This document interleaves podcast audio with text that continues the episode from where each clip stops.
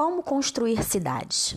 Tomar decisões de planejamento urbano que respeitem a saúde, o espaço e as necessidades das crianças será determinante para resolver os desafios atuais de desenvolvimento e guiar as cidades para um futuro sustentável. Espaços verdes de baixa qualidade, distribuição desigual dos espaços públicos, falta de acessos seguros e até a escassez de atividades familiares gratuitas podem exacerbar a desigualdade social em toda a cidade.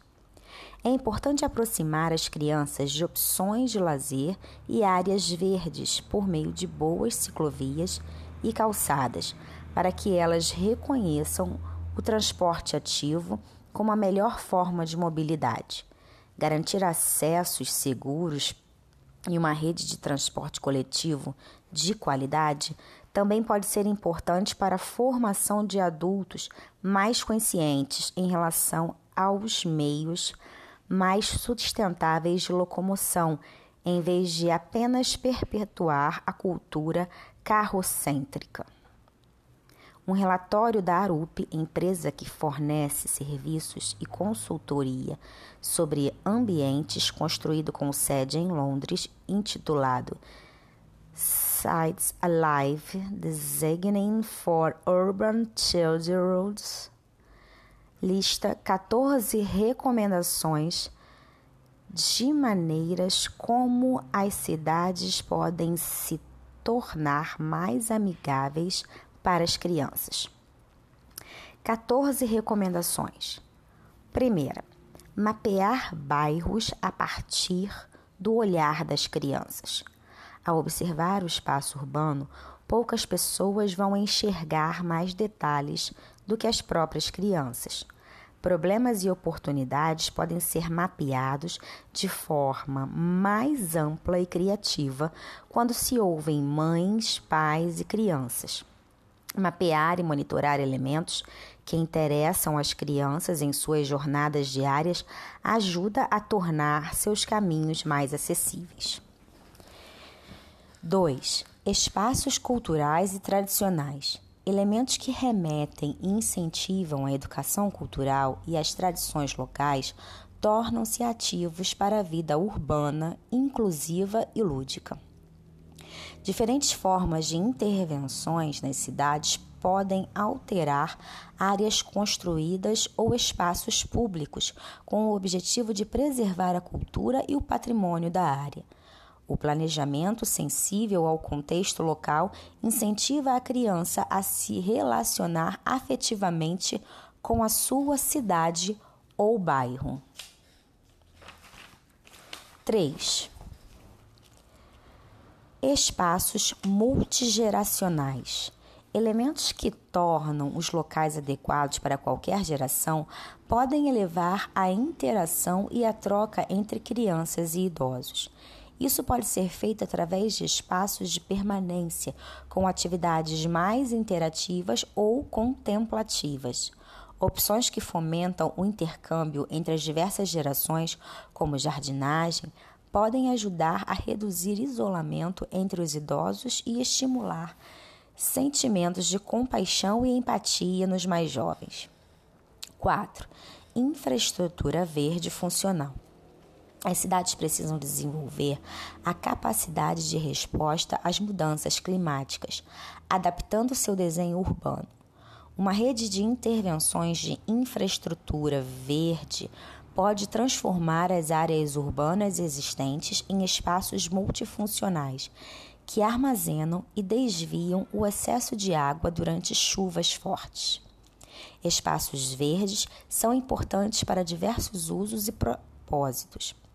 Até mesmo os terrenos de escolas podem ajudar a superar problemas de alagamentos, de qualidade do ar e ilhas de calor intervenções pequenas podem ganhar escala e serem aplicadas em toda a cidade, construindo uma rede de resiliência.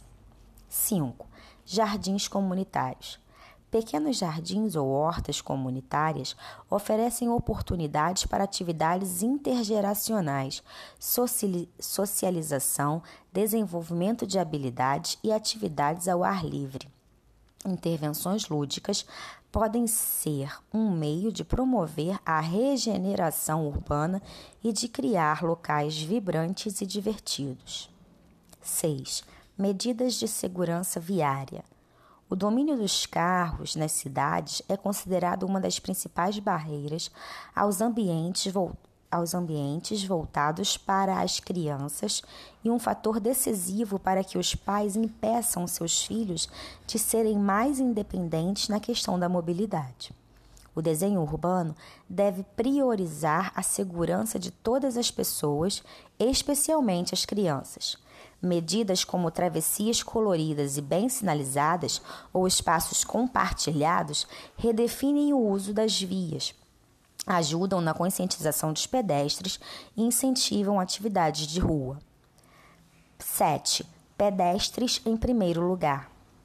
A priorização aos pedestres, que estão entre os usuários mais vulneráveis das vias, podem ser, pode ser garantida através da adoção de limites mais baixos de velocidade e outras opções de moderação de tráfego. Áreas com menos trânsito de veículos ou as chamadas áreas calmas criam ambientes mais seguros para as crianças conseguirem espaço para brincar e socializar. 8. Ruas abertas. Fechar a circulação de veículos temporariamente para o uso das pessoas permite que comunidades se relacionem de forma mais próxima e segura com as cidades. Ruas abertas vêm sendo apontadas pelas Nações Unidas como a solução para crescentes problemas de poluição no entorno das escolas. Abrir ruas, mesmo que temporariamente, pode ser visto como mais um passo na construção de cidades mais humanas, o que buscam oportunidades para as crianças aproveitarem atividades ao ar livre. 9. Espaços lúdicos. É preciso enxergar o desenho urbano por uma óptica que vai além do básico, pensar em soluções para atender às necessidades e vontades de famílias que permitam um melhor aproveitamento do espaço. Cada intervenção pode ser transformada em uma chance para o aprendizado ou a criatividade infantil. 10. Oportunidades de aprendizados. As cidades, em geral, são a representação do mundo para as crianças. Tudo que elas veem nas suas rotinas é o que elas reconhecem como seu universo. Tudo, portanto, pode virar um aprendizado. Até mesmo canteiros de obras podem se tornar lugares atraentes e educacionais para a comunidade local, por exemplo, ao ensinar lições de trabalho em equipe, planejamento e noções de desenho. 11. Sentimento de apropriação. A maneira como espaços públicos são criados pode influenciar na relação que a população e os mais jovens terão com o local. A participação social em projetos locais tende a desenvolver um sentimento de apropriação do local. Diminui atos de vandalismo e, consequentemente, os custos de manutenção. 12. Arte na rua. Elementos lúdicos como arte pública ou projetos criativos em ônibus ou estações de transporte, por exemplo, estimulam a criatividade como parte do, dos deslocamentos e atividades. 13. Espaços comunitários multiuso. Transformar ambientes institucionais como o entorno de escolas e outras instalações comunitárias transforma áreas em espaços de relacionamento da comunidade e pode incentivar a prática de esportes e recreação. 14. Áreas verdes. Parques e espaços arborizados e verdes são áreas dinâmicas e adaptáveis que reativam terrenos vazios ou subutilizados e trazem a natureza de volta à comunidade. Cidades devem ter por objetivo melhorar a relação das crianças com a natureza através de ambientes verdes e saudáveis. O relatório ainda apresenta 40 estudos de casos de intervenções globais e sugere ações para líderes urbanos.